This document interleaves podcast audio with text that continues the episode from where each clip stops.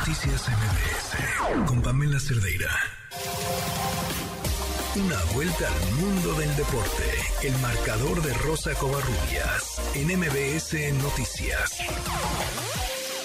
Sácanos de aquí, Rosy. ¿Cómo estás? Buenas noches. Ah, ¿cómo estás? Buenas noches. Voy a seguir un poco con el tema porque obviamente en cuestión deportiva también está tocado, claro daño colateral y pues hay tres partidos que se tuvieron que reprogramar, dos de fútbol, uno de béisbol. Uno de ellos se disputaba hoy por la noche en la Liga de Expansión entre Dorados y Correcaminos, incluso los jugadores del Club Correcaminos ya estaban allá en, Culiacán para disputar la fecha 1 de clausura 2023. Sin embargo, bueno, pues, pues por todos estos incidentes va a tener que ser reprogramado. Mismo caso, el duelo también se iba a jugar esta noche en la Liga Mexicana del Pacífico entre los Naranjeros de Hermosillo ante Venados de Mazatlán. Y bueno, finalmente el partido de mañana entre Mazatlán y León, correspondiente a la fecha 1 de clausura 2023, debería jugarse el día de mañana a las 9 de la noche, tiempo del centro de México, por estos incidentes. Ha sido reprogramado hasta nuevo aviso, se va a dar a conocer las fechas, sobre todo para los dos partidos de fútbol, para que se puedan llevar a cabo el Club León y obviamente pues eh, todos los clubes de la de la Liga MX se han manifestado en apoyo a la población eh, sinaloense. Y bueno pues también eh, el Club León que fue podemos decirlo así uno de los afectados por estos por estos incidentes también se manifestó lo más importante es salvaguardar y tener la, la seguridad de que la gente y que la población civil esté bien. En otros temas, el día de mañana, ya lo, lo mencionamos, arranca la Liga MX, el torneo clausura 2023. El equipo de se estará enfrentando a San Luis a las 7 de la noche, pero América el próximo sábado estará enfrentándose a Querétaro. Eh, Fernando Ortiz dio a conocer que Oscar Jiménez va a ser el portero titular para este encuentro y habló sobre Bruno Valdés, defensa del América, que está negociando su salida de esto. Esto fue lo que dijo.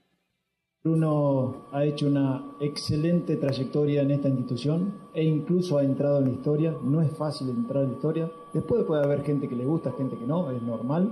Pero la carrera que ha hecho Bruno en esta institución es admirable. Para mí, admirable porque no es fácil entrar en la historia en una institución tan grande como el América y merecido lo tiene Bruno. Puede gustar, no puede gustar, ya pasa por cada uno su pensamiento, es todo un tema redes sociales.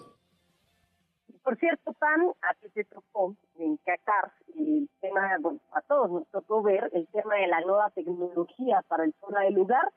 Bueno, finalmente la Liga MX habían anunciado que posiblemente se iban a tardar un poco más. Bueno, pues para esta temporada, para el clausura 2023, se va a implementar la tecnología semiautomatizada de prueba de juego, el SAOS por sus siglas en inglés. Y esto fue lo que dijo Enrique Oces, el director de instrucción de la Comisión de Arbitraje de la Federación Mexicana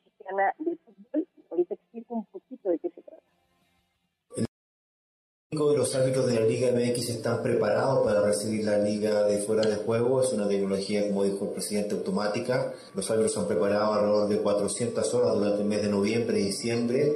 Eh, se, han, ido a los estadios a verificar cada una de las medidas de las canchas donde se juega la Liga MX. Por lo tanto, la tecnología está, está preparada para poder recibir eh, esta nueva ayuda al área arbitral. Eh, por otro lado, me gustaría, como dijo Armando, un poco aclarar dos jugadas bueno, las dos jugadas que aclaraban precisamente habían sido de la temporada anterior sobre el tema de los de lugares.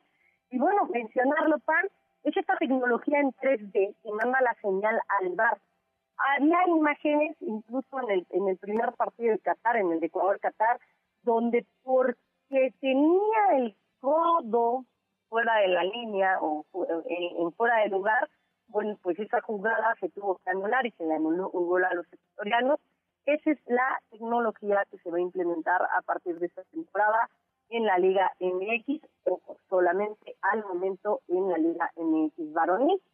Ya sabemos que la Liga MX juvenil y también la Liga de expansión tardarán un poco más, pero por lo menos se va a utilizar esta tecnología del fuera de lugar, muy criticada, por cierto, porque bueno, pues el codo que no, o sea, no metes gol con el codo, metes gol con los pies, pero finalmente, así estés adelantado la punta del zapato, que van a marcar el fuera del lugar.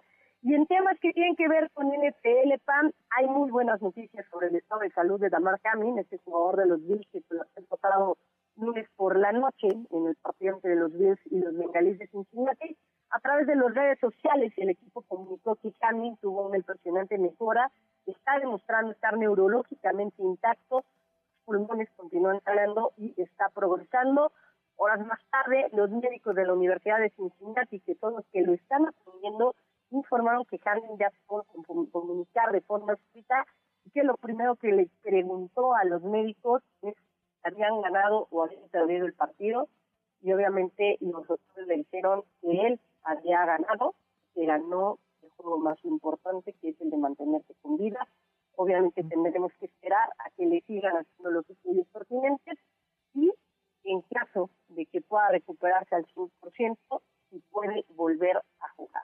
Pam, información deportiva. Híjole, qué historia. Gracias, muchísimas gracias, Rosy. Un fuerte abrazo. Un fuerte abrazo, Pam. Bonita noche. Noticias